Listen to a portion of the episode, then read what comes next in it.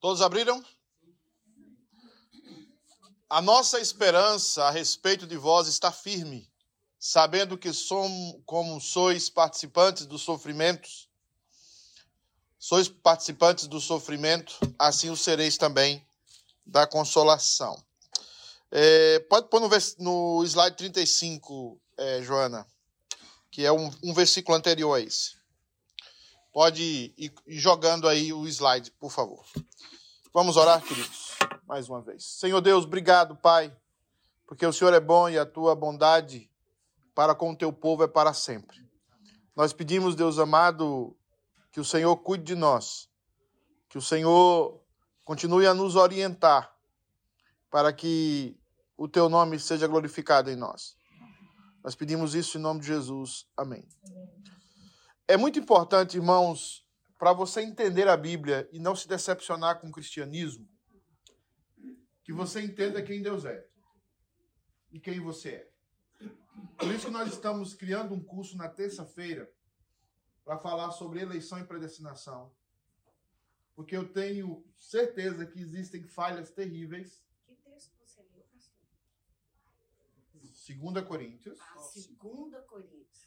Eu falei o quê? 1 Coríntios. Eu, eu, eu falei segunda, depois falei primeira, depois é, consertei e falei segunda. Eu falei primeiro, eu falei texto para todo mundo. obrigado, pastor, obrigado. Então, assim, é... não, desculpa, é porque eu, como dislexo, eu, eu, é, eu, eu, eu, eu confundo as coisas mesmo. E nós vamos trabalhar na terça-feira exatamente esse conceito. Nós vamos trabalhar quem é Deus, nós vamos falar sobre teontologia, depois nós vamos falar sobre antropologia, para depois chegar à eleição. Como, desculpa eu falar isso e eu tenho que falar isso, como o que me parece é o que foi passado para o meio imigrante.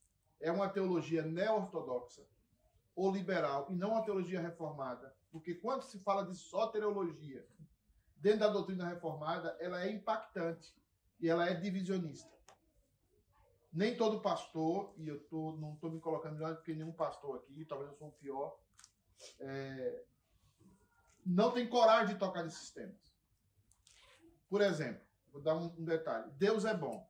Deus não é bom para todo mundo. Deus é amor. Deus não é amor para todo mundo. Deus é gracioso. Deus não é gracioso com todo mundo. E isso choca. Porque o propósito da criação não é salvar todo mundo. O propósito de Deus criou todas as coisas é extrair da raça humana um grupo eleito. Esse foi o propósito dele. Então o propósito dele não é assim, Deus não vai salvar todo mundo. Agora Deus vai ser justo com todo mundo. O que é diferente. É isso que Paulo vai tentar transmitir um pouco na sua segunda carta que ele está sendo questionado acerca do seu apostolado. Porque Paulo não caiu na graça da igreja de Corinto. Porque Paulo não bajulou a igreja de Corinto.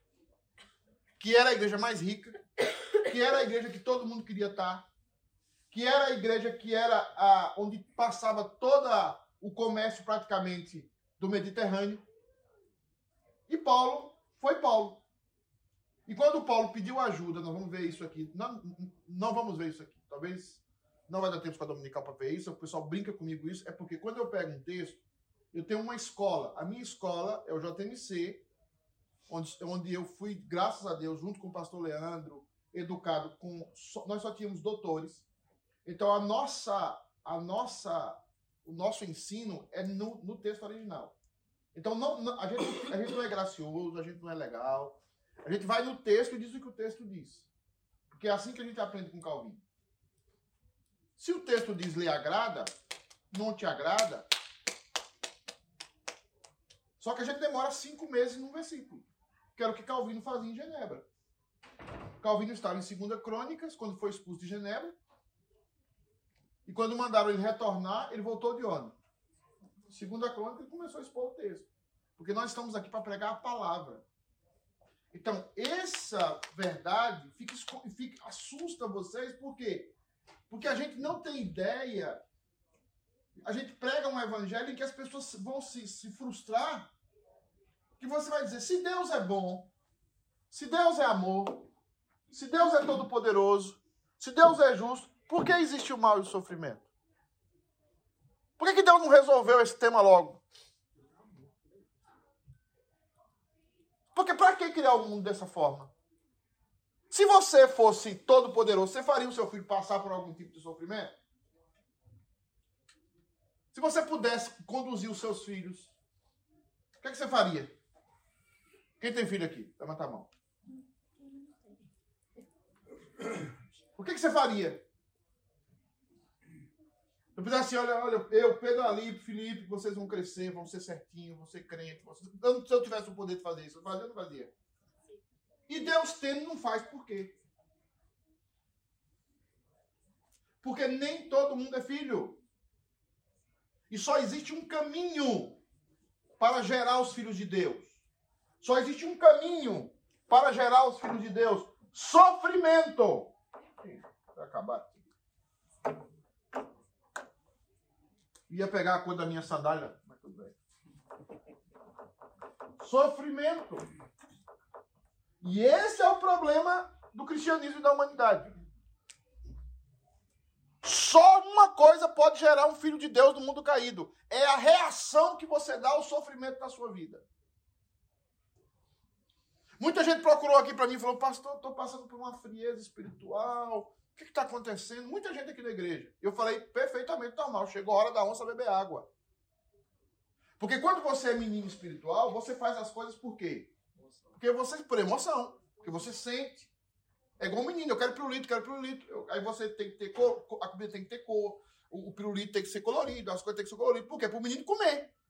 Quando você cresce, o que é que você pensa, como eu faço essa semana? Eu tive que comer o quê? Alface, é, é, rúcula. Tem coisa pior que rúcula?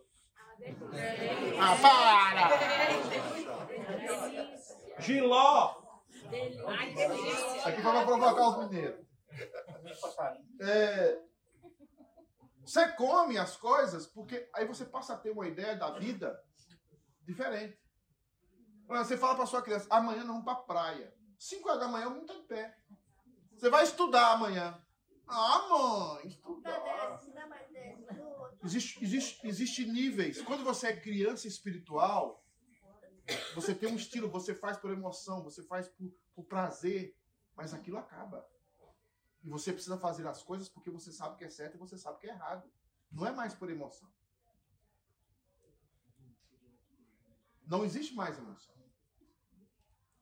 Você não está na igreja porque você sentiu uma coisinha na espinha, porque você tremeu, porque você não, você agora faz a coisa porque é certo. Você levanta de manhã, vai trabalhar, porque na segunda-feira tem um boleto para pagar.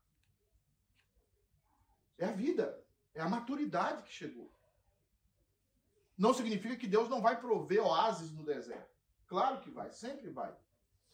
Mas você faz as coisas agora por responsabilidade, por convicção e não mais por emoção.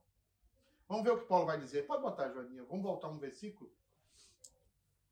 Mas se somos atribulados, olha o que ele está dizendo. É para o vosso conforto e salvação. Olha que coisa linda. A sua tribulação da sua vida, o problema que você está passando, a doença que você está enfrentando, a traição que você está passando, as lutas que você está passando na vida, é para você abençoar outra pessoa. Você já pensou nisso? Cada dor que você passa na sua vida, decepção, lutas, sabia que você está passando para abençoar outra pessoa? Agora, se você transforma isso em amargura, em revanchismo, em ódio, você tem como abençoar outra pessoa? Eu falei lá em Estibó, e me crucificaram e falo aqui de novo. Não viva por seus traumas. Ah, pastor, eu fui professor de escola dominical, mas nunca me deram valor. Eu nunca mais volto para uma sala de aula. Tá vivendo por quê? Pelo trauma. Ah, pastor, eu fiz isso com a pessoa a vida toda e a pessoa nunca me deu valor, não vou fazer de novo. Isso é o quê? Trauma. Não viva pelos seus traumas. Viva pelo que é certo. Se você sofre, se você tem dor, se você tem decepção, se você é um cristão, uma filha de Deus, um filho de Deus, isso é para você abençoar outra pessoa. Que vai passar por sofrimento, que vai passar por traição, que vai passar por luta. Olha o que o texto diz, não sou eu não. Mas se somos atribulados, é para o vosso conforto e salvação. As minhas tribulações, as minhas lutas, foi para abençoar vocês. Porque se eu não tivesse passado por elas, eu não teria como falar delas e falar das, de vocês e ajudar vocês a passar pelas de vocês. Então veja bem que o cristão pega o sofrimento e o transforma numa arma poderosa de cura. O não cristão pega o sofrimento e o transforma numa arma poderosa de doença mental, emocional e espiritual. É, eu, tava, eu até te falei que eu estava ouvindo o pastor. Eu sei, eu lembrei, eu ia mencionar isso, É. mas pode falar. É, o Cláudio Duarte, que ele não é, obviamente. Reformado. Minha Reformado. água sumiu. Mas ele diz. Aonde cabe aquele texto em Isaías 1,19 que diz assim: Se quiserdes e me obedecerdes, comereis o melhor desta terra. Aí nele pega esse versículo e fala que ele não. Ele não, ele não nasceu para conjugar o verbo sofrer. Se você nasceu, a culpa é sua, não é dele. Então, aí, mas ele usa esse versículo: Se quiserdes e me obedecerdes, comereis o melhor da terra. Esse foi o texto que eu me converti. Isso deve ser primeira, é, é, cap- não, o capítulo 1 de Isaías Isaías 18 e 19. É, Vim depois arrazoemos, assim do Senhor, ainda que vossos pecados sejam como escarlata. É, esse texto é um dos textos, é, dentre a teologia é, da prosperidade, mais mal interpretados. O que é comer o melhor dessa terra? Essa é a pergunta. Porque o texto lá está dizendo que o boi conhece o seu possuidor, o jumento conhece a manjedoura, mas Israel não? O meu povo não? O que é você comer o melhor dessa terra? Comer o melhor dessa terra não é você comer as melhores comidas dessa terra. É você comer qualquer comida com aquele que enche a sua alma. Você pode ter milhões, mas se os seus milhões não são em Deus, vai ser o que para sua vida? Uma tormenta. Melhor é o pouco com Deus do que o muito com desavença e discórdia. Comer o melhor dessa terra aqui é experimentar a salvação de Deus. Porque alguém que é salvo, alguém que está em Cristo, qualquer coisa que ele coma, ou qualquer situação que ele passe, vai ser uma situação para a bênção da vida dele. Por isso que Paulo vai dizer: todas as coisas cooperam. Então, o quilate de um crente é definido pela sua reação ao sofrimento, pela sua reação à decepção. Vamos ler o texto. Se somos confortados, é também para o vosso conforto. Quando você passa pela luta, você é confortado e você vai quê? Vai ajudar o outro a quê? A confortar. Então, quando você passar por uma luta, por uma doença, por uma decepção, por uma perda, olha a sua reação, olha o seu coração. Porque aquilo ali está sendo usado em você para que você abençoe outras pessoas. Outra coisa que você precisa prestar atenção, eu estava lendo ontem é, sobre. é, eu estou fascinado com, com Gerhard Voss, que é um, um teólogo ale- é, holandês que foi professor em Princeton. Você precisa ter ideia da eternidade. Eterno. Se você não tiver essa ideia aqui, você não, nunca vai entender o cristianismo. Você vai viver, alguns pela robustez, entre 80 a 100 anos. A mãe da Dulce está chegando a 100, é isso, Dulce? Alguns pela sua robustez. Minha mãe eu acho que vai chegar a 120. Porque minha mãe tem 80 anos, está em cima do, no pé de jabuticaba. Tudo bem. Eu não consigo nada, nem subir em outras situações, né, Fabiana? É... 100 anos é o que você vai viver. Vamos ver que você sofre. Vamos ver que você tem lutas. Vamos ver que você tem provas na vida. Aí você fica resmungando por causa desses 100 anos. A minha pergunta é: e a eternidade? Essa vida não é nada mais do que uma prova. Esse pequeno espaço da sua existência, 80, 100 anos, é a sua prova. Se você colocar os olhos na sua prova, se você colocar os olhos aqui, ó, como é que Paulo morreu? Ô, Eus, como é que Paulo morreu? Paulo morreu rico, numa mansão. Onde é que Paulo morreu? Paulo estava preso, injustiçado? Abandonado. abandonado, cego. Eu pergunto, Paulo foi um vencedor? Não, vida. não. Paulo foi um vencedor, segundo Não, Deus? né? O que a vida, ele, quando estava. O último escrito de Paulo, qual foi? Combati, completei, guardei. Agora o quê? A coroa da justiça me está preparada. Não somente a mim, mas. Então, Paulo tinha, como, di- como diz Jonathan Edwards, ele tinha a ideia da eternidade. Que você precisa ter e eu. Porque esse mundo não vale a pena. Você cria um filho com toda dedicação, com todo amor, e o filho se revolta contra você. Você ajuda pessoas, cuida de um, cuida de outro, a pessoa trai você. Você promete fazer a coisa certa, tá, daqui a pouco você erra também, você se decepciona com você. Se você não tirar os olhos dessa, desse gap de tempo e colocar os seus olhos na eternidade, você não vai entender a vida. Você não vai entender os seus sofrimentos.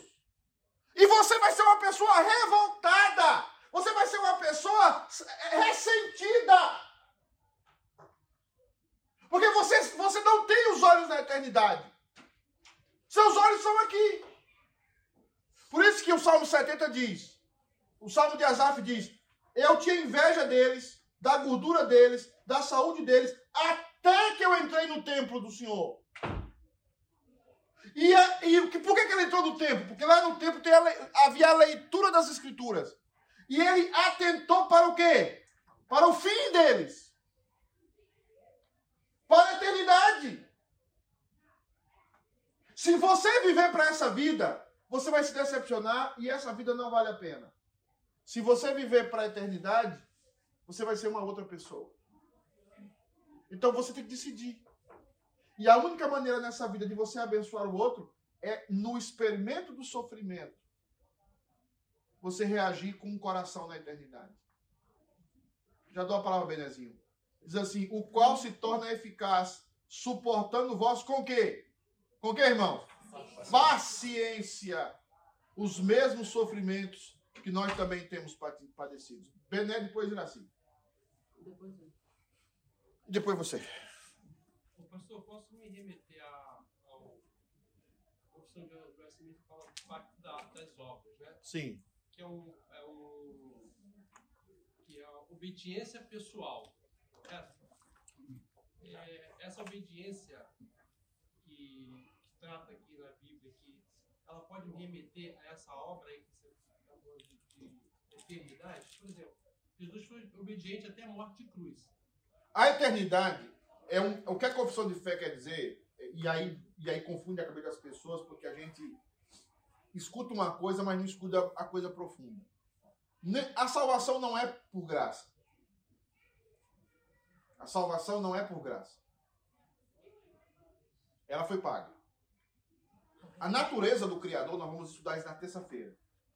A natureza de Deus tem ontologia. Deus não dá nada de graça para ninguém.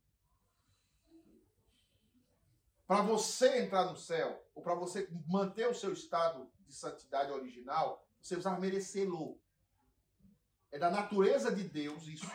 Por isso que quando Deus constrói o Éden, ele planta o Éden, ele diz: você, você pode fazer de tudo, mas disso aqui você não come. Porque o dia que você comer, você vai ser separado de mim e do Éden. Porque a palavra morte ali é separação. A gente usa a palavra morte, morte acostumar a palavra morte, e a gente foge da ideia de que morte é separação. Quando Adão pecou, ele se separou do Éden e se separou de Deus. Todos pecaram e destituídos estão. Então, a ideia é que ele precisava merecer aquilo. Adão não conseguiu merecer. A graça de Deus entra quando ele provê alguém que vai pagar aquilo no nosso lugar. E aí entra Jesus. E quando Jesus paga aquilo no nosso lugar, o que é que acontece? Agora nós merecemos. Agora nós merecemos em quem? Em Cristo. Antigamente, os antigos oravam assim, pelos méritos de quem? Cristo. Agora, nós vamos usar esta graça em favor de quem? De outras pessoas. Aí entra o sofrimento. eu agora vou ser gracioso. Como eu recebi de graça de Cristo, eu também vou dar de graça o que eu recebi de quem? Então, tudo na sua vida é de graça agora. Você ajuda as pessoas, você perdoa as pessoas, você faz tudo isso por quê?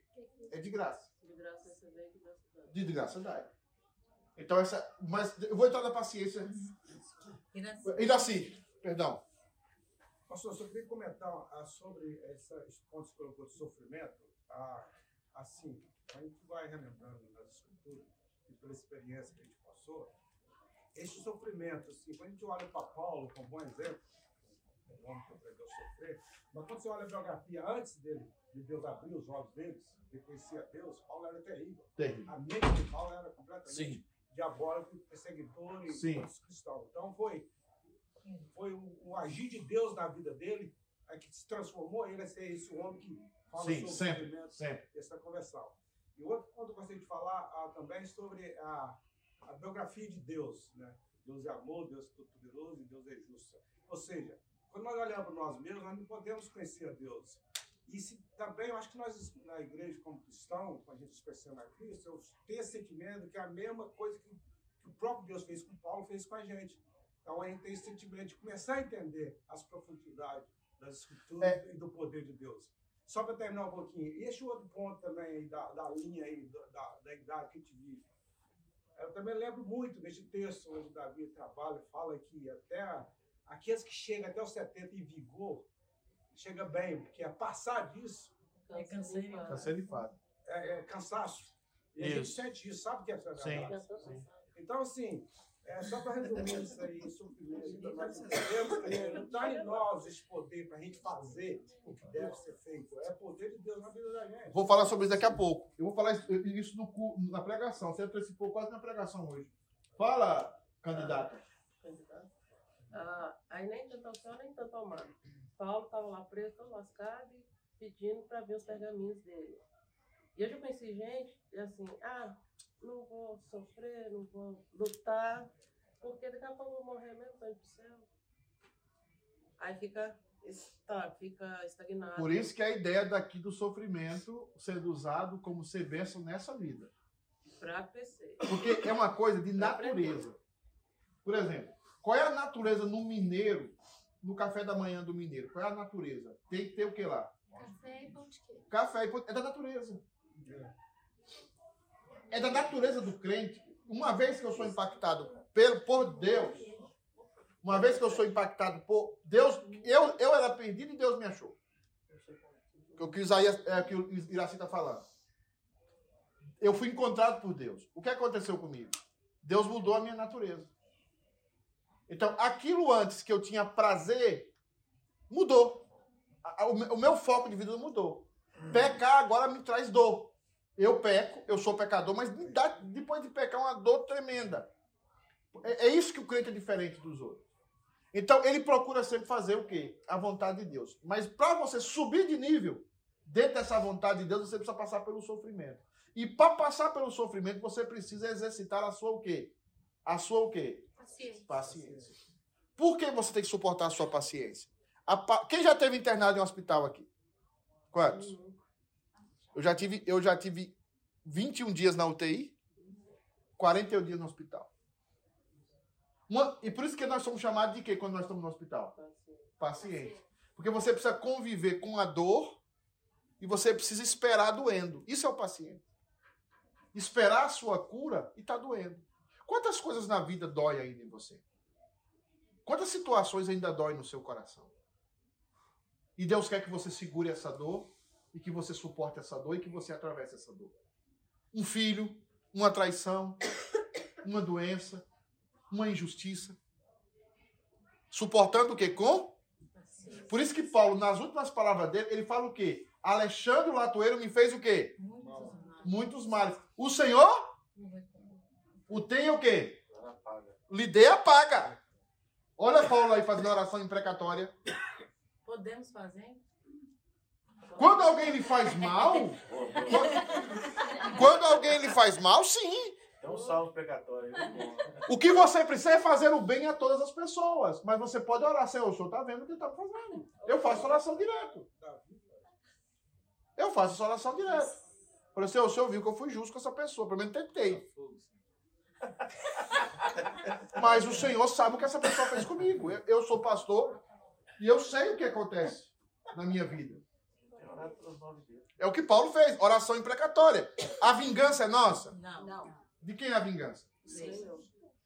Ricardo. Rapidinho, eu acho que a gente nem precisa orar. Porque, olha, quando, dependendo da maldade, depois você fica até com dó da pessoa. é verdade. Não, a gente precisa orar, e eu, eu, eu não vou entrar nesse Não, assunto. orar né? É, a, é, a gente precisa orar com tudo. Veja bem.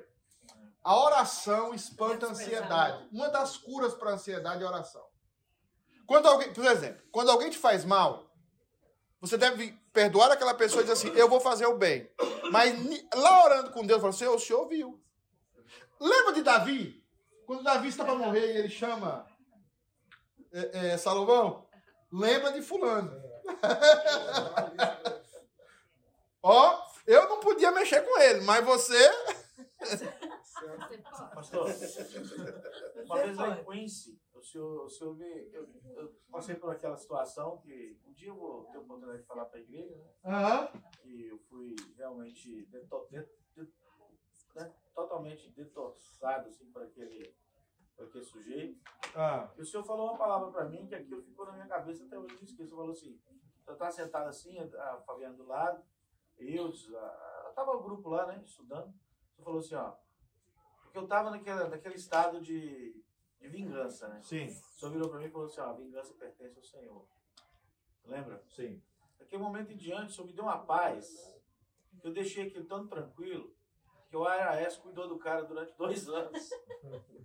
sem eu orar pro IRS, tá? Eu não orei por ele. Mas assim, Nem pediu, né? é. Yeah? O, It comes. o, o- Mas- É, então, é, é, não, Nossa, não se vingue. Vamos ver a paciência. Bota aí, Joaninha, por favor. É, então, falando sobre. A paciência é fundamental no sofrimento para que aprendamos o máximo dele. Então, enquanto você está passando por sofrimento, a paciência vai te ensinar a não tirar os olhos de Cristo e a entender o processo. Ou a não entender um processo, mas ainda confiar em Cristo. Então, quando você estiver passando por sofrimento, não se apressure em dizer coisas pela sua boca que você vai se arrepender depois. Não tenha um comportamento é, é, impulsivo, mas me- meça as suas palavras, sofra com dignidade e aprenda com aquilo, porque nada na sua vida, absolutamente nada na sua vida é por acaso.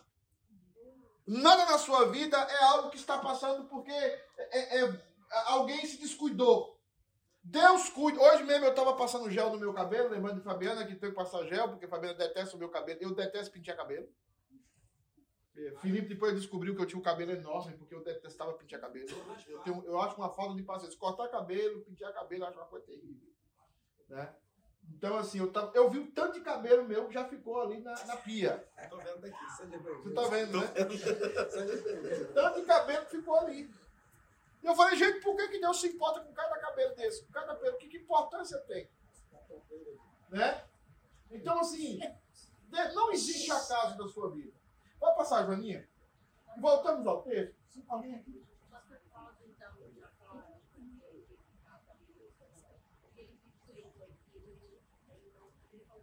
O pastor Cláudio é da confissão positiva. Mas ele não. Ele quis dizer que ele não. Não ele está ele tá querendo dizer é a confissão positiva, que o sofrimento não devia existir na vida do crente. É. Isso faz parte da confissão positiva. Por exemplo, quando eu chego aqui para vocês e falo assim, e falo assim, se eu não morrer amanhã, eu estou aqui. Misericórdia! Deus, por que ele falou isso? Isso você está com o coração cheio da confissão positiva. Ó, gente, se os meus meninos não morrer amanhã de acidente de carro, eu estou aqui. O crente vai dizer amém. Como é que ele falou isso?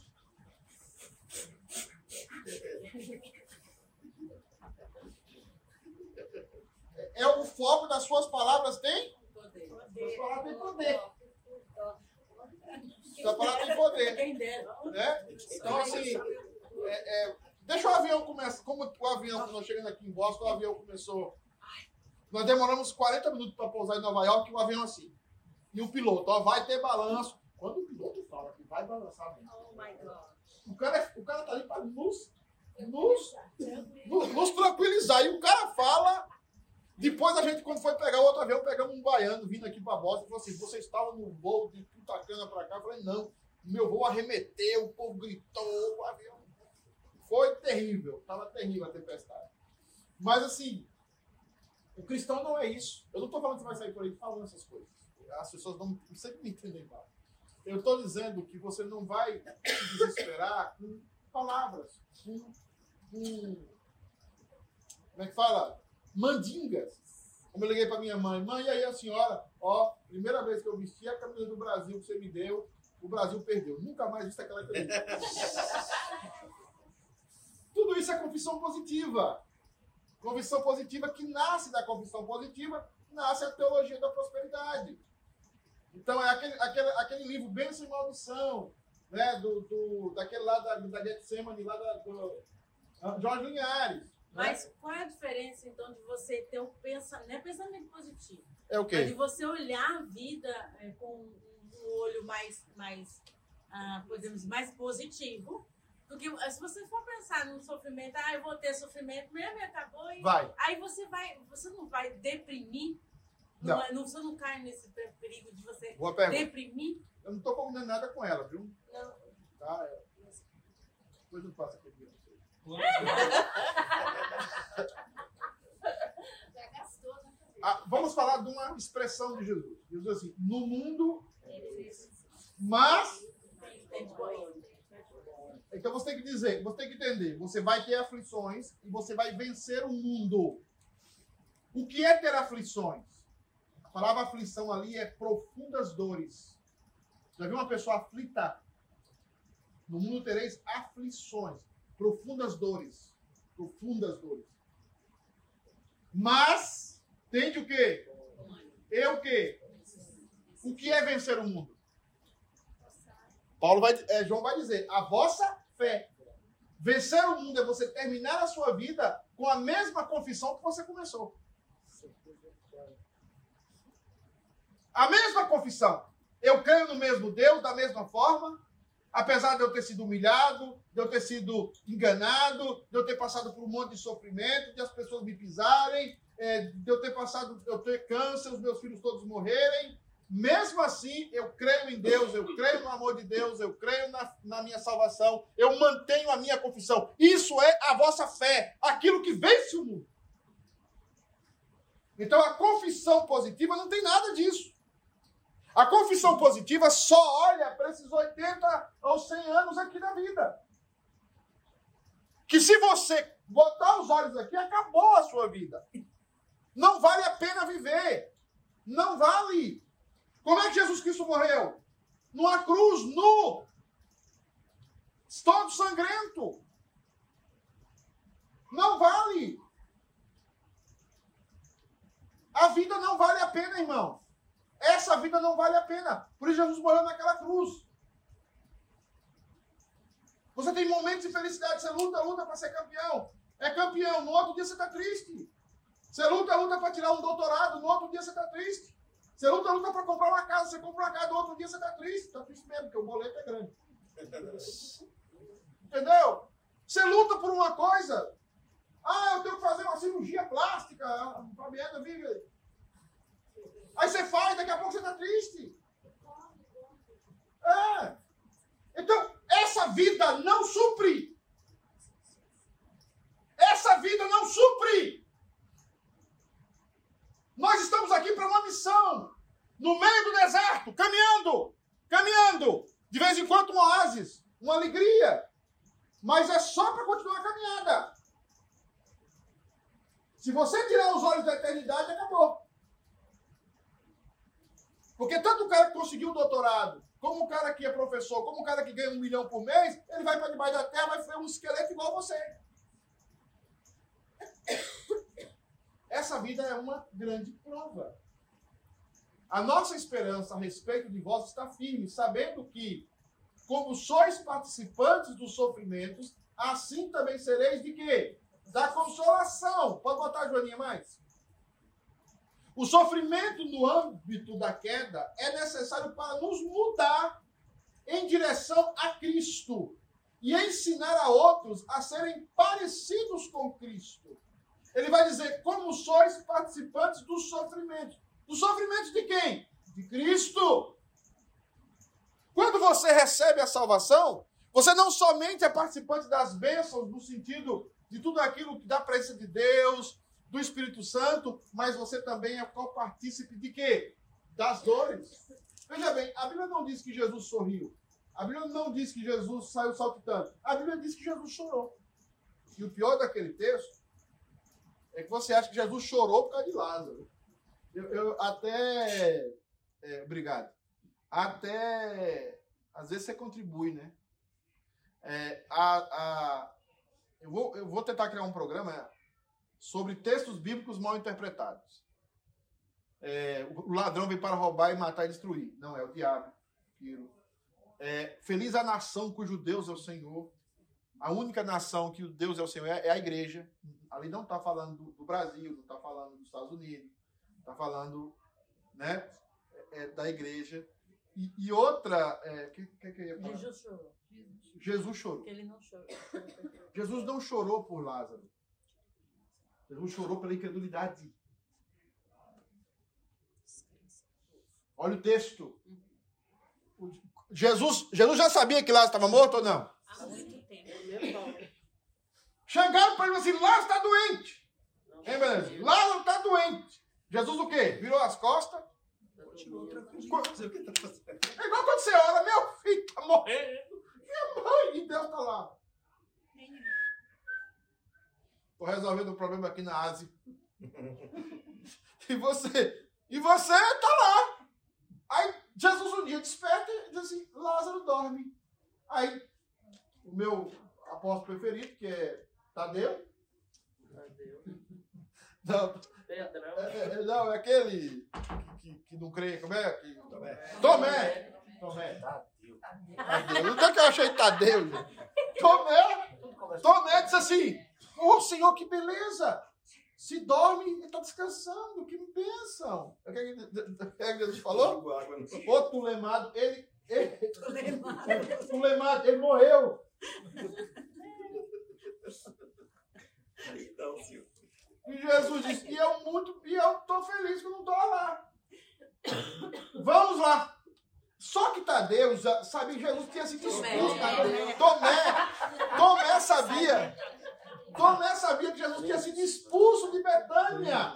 E eu gosto, da fé, eu gosto da fé de Tomé, que é a fé dos crentes. A nossa fé é aquilo ali. Tomé diz assim: vamos nós para morrer com ele. Porque ele está dizendo assim, gente, nós já estamos lascados mesmo. Nós já perdemos tudo. Já que é para voltar lá pro meio das cobras, vamos morrer mesmo. Vamos entregue. E aí ele volta. E Jesus chegando lá, fala com Marta, fala com Maria, elas reclamam com Jesus. E o texto diz: Jesus chorou. Ele não chorou por causa da, da morte de Lázaro. Porque Deus não é Deus de mortos. Deus é Deus de vivos. Para Deus, Lázaro é, estava vivo. É, é, Para Deus, Abraão está vivo, Jacó está vivo. Ele não é Deus de mortos. Os- o, o, o, aquele que é de Deus jamais morre. Jamais morre. E aí ele diz o seguinte, ele chora. Então a gente tem a interpretação. Não, Jesus chorou pela incredulidade. Mas o choro de Jesus representa um sofrimento. O sofrimento de uma geração incrédula. E esse sofrimento, irmãos, que está em Cristo, também está em nós. Nós também somos copartícipes desse sofrimento. E ser copartícipe desse sofrimento é uma honra. Sofrer pelo Evangelho é uma honra. Sofrer por Deus é uma honra. Sofrer por fazer a coisa certa é uma honra. Sofrer por ser honesto, sofrer por ser verdadeiro é uma honra. Bem-aventurados sois quando mentindo disserem todo o mal contra vós. Exaltai-vos, saltai-vos de alegria, porque é grande o vosso galardão aonde? Quando eu digo para você, se alguém quer enganar você, se alegre. Se alguém quer passar a perna em você, se alegre. Já aconteceu a vocês de um carro que eu vendi uma vez. O carro valia tanto, o cara deu lá embaixo. Eu falei, tá vendido, meu irmão, na hora. Mas o senhor não vai reclamar? Não, esse o preço é justo? É justo, é isso. Aquele cara tinha uma vendedora de carros usados, acabou. Ele não fez aquilo só comigo, ele deve ter feito aquilo com uma milhares de pessoas. Depois ele veio me pedir perdão. Por isso que a Bíblia, por isso que o conceito judaico e bíblico, você não pode se aproveitar da situação de ninguém. Não se aproveite da situação de ninguém. Porque quem está olhando o órfão, a viúva, Deus fala assim: ó, se apressem a ajustar isso, porque se o órfão, se a viúva orar a mim, diz o texto bíblico, você passou a perna em alguém, ganhou uma coisa, pisou em alguém, e se ele orar a mim, você está perdido. Você está perdido. Então, os sofrimentos são uma maneira de nós crescermos. Porque o sofrimento do cristão tem uma reação. O sofrimento do não cristão tem outra reação. É como você tem dois filhos. Você vai lá e dá uma surra num filho, ele baixa a cabeça e obedece. Você dá a, a mesma surra no outro filho, ele endurece a serviço, olha para você. Eu tinha um primo meu, chamava Wendel, criado junto comigo, muito abençoado, muito, não diria hoje abençoado, infelizmente, mas um menino muito legal, gente muito boa. A gente chamava ele de Currupio. Ele era bom de bola, arisco. E ele começou a se revoltar contra o pai e a mãe, se revoltar contra as situações da vida. E um dia o pai dele, o- o- ele foi lá na igreja, fez umas coisas erradas. E o pai dele pegou ele e batia nele. E ele olhava pro pai assim, ó. Pode bater, pai. Pode bater. Tô nem aí pra você bater em mim. Você pode me matar, pode bater, eu não vou mudar mesmo. Eu levei esse pai dentro do meu carro. O dia que esse menino vinha direcer bêbado, ele deixava a moto na pista, numa, numa, num galpão. Ele descia do ônibus, pegava a moto. Ele bêbado, desceu do ônibus, pegou a moto. E quando ele foi atravessar a pista, a moto enganchou. E o caminhão vinha, pegou ele, jogou ele assim uns 60, 70 metros. E eu vi, eu levei ele, seu Antônio, eu vi o- o pai como o pai grunhia do meu lado, de dor. Era o único filho que ele criou com todo esforço, com toda disciplina. E lá atrás do carro estava o menino, todo despedaçado, completamente morto. E ele grunhia. E ele, falou, e ele falava comigo, Pedrinho, eu criei esse menino com tanto amor, disciplina. Mas ele nunca reagiu à disciplina. É assim aqueles que não são filhos de Deus. Vem o sofrimento e você não melhora, você piora. Vem o sofrimento, em vez de você amar e perdoar, você endurece o seu coração. Você cuida das pessoas, você põe as pessoas na sua casa, você ajuda, aí aquelas pessoas te traem, aí você não faz mais com ninguém, você, você, piorou, você piorou. Por isso que a Bíblia fala, perseverando em fazer o bem. Fazer o bem não é um retorno, não. Você vai ajudar pessoas, vai cuidar de pessoas e você vai ser traído. Você vai ser enganado. Mas você precisa perseverar em fazer o bem. Por isso que Deus diz: olha, você pode permanecer infiel, mas Deus permanece o quê? Porque não pode o quê? Então você não pode mudar, porque as pessoas mudaram por você. Aquela música, de agora em diante eu só vou gostar, como é que é a música? Gosta de mim. Do que é uma música antiga assim? Hã? É. Então você mudou. Ah, antes eu chamava as meninas pra vir aqui em casa, pra tomar um chá comigo, pra conversar comigo, mas elas começaram a falar mal de mim. Eu não chamo mais nunca. O que, que, que aconteceu com você? Você perdeu a batalha pro bem, pro mal. Você perdeu a batalha pro mal. Você perdeu a batalha pro mal. Pastor, não entra a obediência pessoal em Cristo? Sim, sim.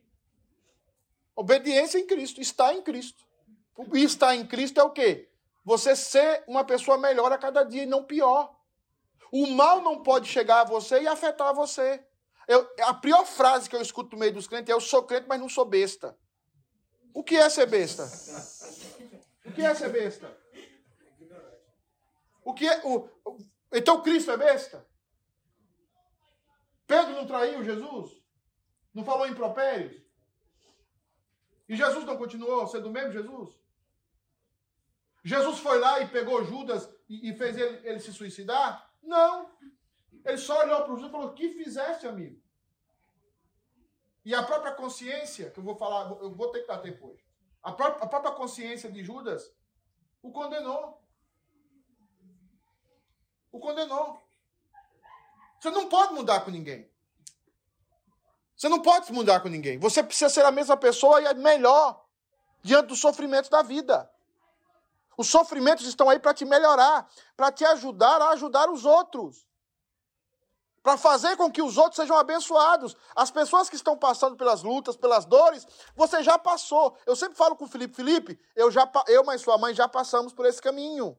Nós já conhecemos as curvas, nós já conhecemos os quebra-molas, sabemos os buracos. Então, o escute, o que é que o provérbio diz? O filho que escuta a sua mãe e o seu pai ficará livre de muitas dores. Então, se melhore. Pode passar a Joaninha aí. Nossa, tenho tanta coisa. Nossa esperança a respeito de vós está firme, sabendo que, como sois participantes dos sofrimentos, assim também sereis da consolação. Lembrando que consolo é um milagre. Tá? Joaninha, vai para o último slide lá. Eu vou ter que saltar tudo, irmão. Desculpa, pelo menos. Vai para o último slide, o último slide. Eu quero só deixar essa mensagem para vocês aqui, porque eu preciso. Esse slide. Abre aí, vamos ler aí. Primeiro, eu tenho nove minutos aí, eu vou pedir a prorrogação igual para todo mundo. 2 Coríntios 1,12. Esse é o versículo principal da carta de 2 Coríntios. Esse, essa é, a, é a, a, motivação. Eu sei que está pequeno é, aí, mas foi eu que fiz. Não, não, tem nada a ver com a Joana, tá? Foi eu. Pelo amor de Deus. Quando você vê esses slides horríveis, sou eu. Quando você vê o slide bonito, é a Joana ou o pastor Ana. Combinado? Fica sabendo disso. Isso aí sou eu, porque eu, eu não, não, tenho. Eu não, eu, estética zero. Entendeu? Estética zero. Como eu tenho aceleração mental, zero. Nem escrever, eu escrevo direito. Tá? Vamos lá. Porque a nossa glória é esta. Ele vai falar do principal motivo da carta. A nossa glória é esta: o testemunho da nossa consciência, de que com santidade e sinceridade de Deus, não com sabedoria humana, mas na graça divina, temos vivido no mundo e mais especialmente para convosco. Esse é o objetivo da carta.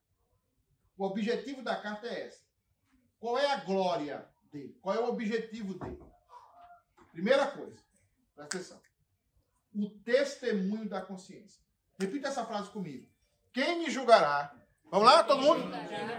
No último dia, no último dia será será a minha consciência. A minha consciência. Por que que no último dia todo joelho se dobrará e toda língua confessará o quê? Satanás e os seus anjos caídos, o, todos aqueles que não foram eleitos, eles vão declarar que Jesus Cristo é o quê? É o Kyrios, é o Senhor. Tá? É o dono do tempo e da história. O que é que vai fazer isso? A consciência. Por isso que na igreja presbiteriana nós não ficamos olhando quanto é que você dá de dízimo. Tem gente que vai lá e bota aqui 10 dólares de dízimo. Nós não ficamos olhando. O cara tem 5 carros, 12 casas e 10 dólares de dízimo. Ninguém fica olhando isso. A gente já sabe que quem é fiel no dízimo são as pessoas mais humildes da igreja, geralmente. São aquelas que dão 10%. Na minha cidade mesmo, se as professoras pararem de dizimar, lá tem fazendeiro, lá tem um monte de gente, que tem muito apartamento em Salvador, mas quem quer que sustenta a igreja? Obrigado. Isso é a Bíblia falada. Então, Paulo vai dizer o seguinte: primeira coisa que eu estou escrevendo para vocês aqui é um dever de consciência testemunho da nossa consciência. Eu vou falar da, da, consciência, o mecanismo que Deus deu a cada um de nós para nós julgarmos a nós mesmos. Todos nós sabemos se somos culpados ou somos, ou somos absolvidos. Deus não vai fazer esforço nenhum para explicar para você que você é culpado. Você sabe. E o problema da humanidade é só esse: a culpa. Você pega um pai violento com você, quando você conversa sobre ele com os filhos dele, é culpa. Um casamento brigando um com o outro, culpa. A culpa nos mata, nos maltrata, nos machuca, nos pisa, nos faz ser violentos. Às vezes eu sou maldoso, eu confesso, Fabiana fica me beliscando. Eu jogo uma coisa, esses dias eu conversei com o Daniel, lá em casa eu joguei, foi tudo, o Daniel falou pra mim uma coisa, eu falei, tá vendo, Daniel? Aí ele falou, pastor, eu falei, desculpa, Daniel, eu, eu, fui- eu fui mal. É, Não entendi Por- nada. eu vou explicar. às vezes você, às vezes eu, eu jogo uma, uma semente, uma situação que provoca em você uma reação, que vai jogar uma reação para mim, e eu vou jogar outra reação para você para mim ter um resultado lá na frente. Quando a gente joga xadrez, você precisa ter quatro movidas. Sempre quatro movidas. Eu trabalho com a igreja assim, eu trabalho com a igreja com quatro movidas. Às vezes você fala, pastor, você pregou isso, isso, isso, as pessoas vão ficar com raiva. Aí eu falo com o Fabiano, é só a primeira movida. Tem a segunda, a terceira e a quarta. A sua consciência vai demonstrar como você vai atuar na sua movida. É a sua consciência. Sem consciência, você não pode ir para lugar nenhum. Sem consciência, Vamos lá. Sem consciência, você não pode ir para lugar nenhum. Por isso que a Bíblia vai chamar você sempre a levar você para a sua consciência. Porque ela é que vai estar sozinha com você diante de Deus. Pastor, essa, essa consciência que o senhor está falando aí é a mesma consciência que quando Jesus ressuscitaram aquela prostituta e todo mundo estava preparado para matar com pedra, aí Jesus falou. E assim você é um pregador. Exatamente, você já essa legal. consciência, Todo mundo entendeu o que Jesus quis. Porque a expressão de Jesus é o seguinte: quem não tiver este pecado, não é que ele diz assim, quem não tiver pecado, porque lá, lá é, até porque esse texto foi modificado e está nos, nos, no- nos manuscritos mais recentes. Que, o que Jesus está dizendo é o seguinte: quem não for adúltero aqui, jogue a primeira pedra. Não- ele não estava dizendo ali, é quem não tiver pecado genérico, não. Ele está dizendo, quem aqui não é adúltero? Porque o que estava acontecendo é o seguinte: quem era. Você é adúltero sozinho? Não. Tinha, um- tinha, uma, tinha um homem com aquela mulher, não tinha? Cadê o homem? Talvez tava com a pedra na mão ali. Eu tava mirando na testa. Mas o que Jesus falou assim: quem não é adúltero aqui. Diante da glória do eterno, diante da, da luz, trevas não subsiste. Então você precisa ser humilde. E é por isso que Paulo está falando da consciência. Eu vou falar da minha consciência. Eu vou falar como ministro de Cristo, porque ele está sendo acusado de mercenário. Então você precisa entender, como cristão, que a primeira coisa quando você escuta uma mensagem aqui, não é acusar o pastor, não é julgar o pastor, não é julgar o que está pregando, é julgar você. Ah, você está pregando isso aí, mas é- você faz isso. Isso é a primeira pessoa que está com a consciência cauterizada. E quando chegar no juízo final, vai ser julgado de uma forma terrível. Por isso que a Santa Ceia diz o quê? Julgai-vos a vós, examinai-vos a vós mesmos. Para de olhar para os outros. Para de olhar para os outros. Consciência. Segunda coisa que ele diz ali, com santidade. Olha o que ele diz. Testemunhando a nossa consciência de que com santidade. O que é santidade? O que é santidade? Kisney.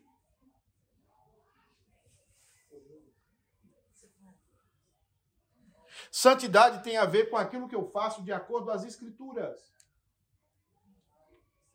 Santo é aquilo que eu faço de acordo com as escrituras. O meu proceder santo só é santo se está de acordo com a escritura. O que ele está dizendo, a minha única regra de fé e prática é as, são as escrituras. Eu estou fazendo as coisas de acordo com o que a Bíblia manda que eu faça. Não do meu desejo, não da minha maneira de ser.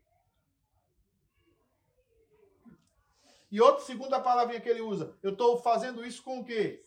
Com o quê? Não pode haver falsidade do nosso meio. Por isso que eu ando lutando isso com vocês. Sinceridade sara a alma. Falsidade infecciona a alma. Quando você é sincero, dói. Mas a dor passa. A dor até cura. Quando você é falso, infecciona. É isso. Estudo feito por duas universidades grandes, tanto John Hopkins quanto a, a, a Universidade da Califórnia, que eu esqueci o nome agora. Pessoas que falam, pessoas que não guardam, vivem 200 anos. O índice de câncer é mínimo. Aí que pessoas ficam guardando? Já viu pessoa que guardando? Guardando.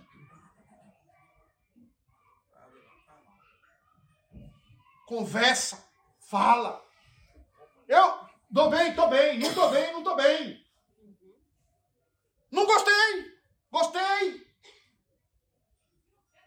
E essa sinceridade, irmãos, sem, sem ser bruta, sem ser desrespeituosa, a sinceridade amorosa, a sinceridade com, com tempero, é sa saúde para a alma. Saúde. Agora, guardar isso só traz doença pra gente. Paulo está dizendo: eu fui sincero com vocês de acordo com a Escritura. O que não pode é ser falso. E eu fico cutucando vocês por isso, porque eu quero que vocês sejam sinceros. Explodam em algum momento. Pega a mala e joga no chão.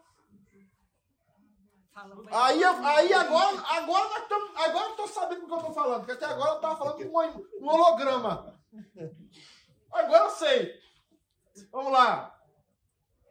Para terminar, não com sabedoria o quê? Olha o que ele está dizendo ali, ó. Eu fiz tudo isso não com sabedoria humana. Também pode se usar capacidade humana. Lembra-se que Corinto era uma cidade de quê? Da capacidade humana, da filosofia grega, do, do, dos argumentos bonitos, das palavras bem encaixadas, do grande pregador Apolo. Mas ele está dizendo: eu não fui até vocês com sabedoria humana, com capacidade humana. Paulo vai usar muito essa expressão nos seus escritos. O que ele está dizendo ali é o seguinte: eu fiz as coisas confiado em Deus e não na minha própria capacidade.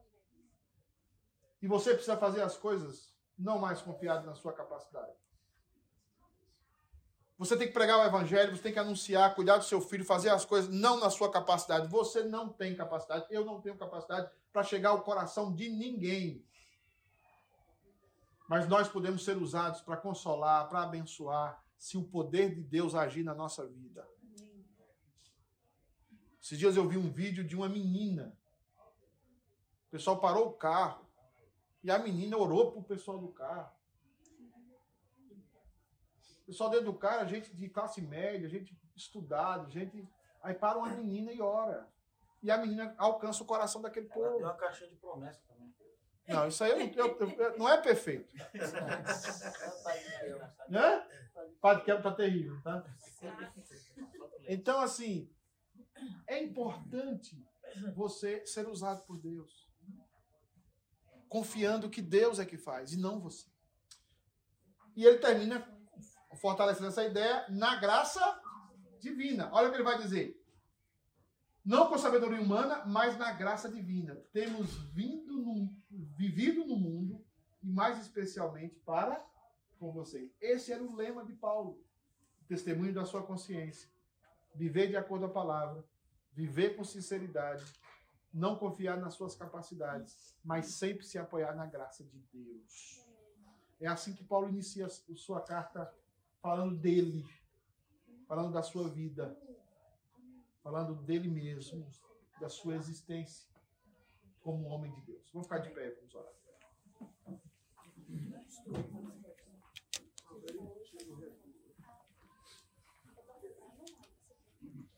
Eu queria que você fechasse os seus olhos.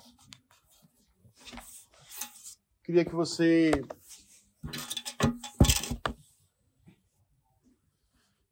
pensasse na sua vida, pensasse no seu coração, dizendo: Meu Deus, eu, eu sou do Senhor.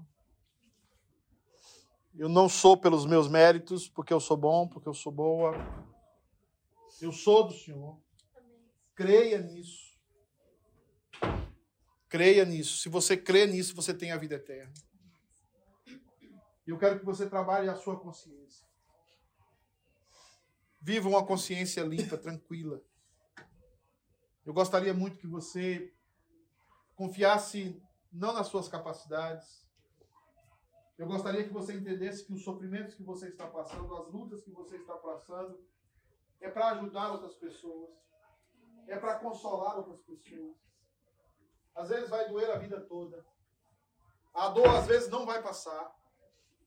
Você vai ter que conviver com essa dor. A dor da perda, a dor de uma enfermidade psíquica, a dor de uma enfermidade emocional, a dor física, a dor de uma perda. Mas saiba que isso tudo vai passar na eternidade.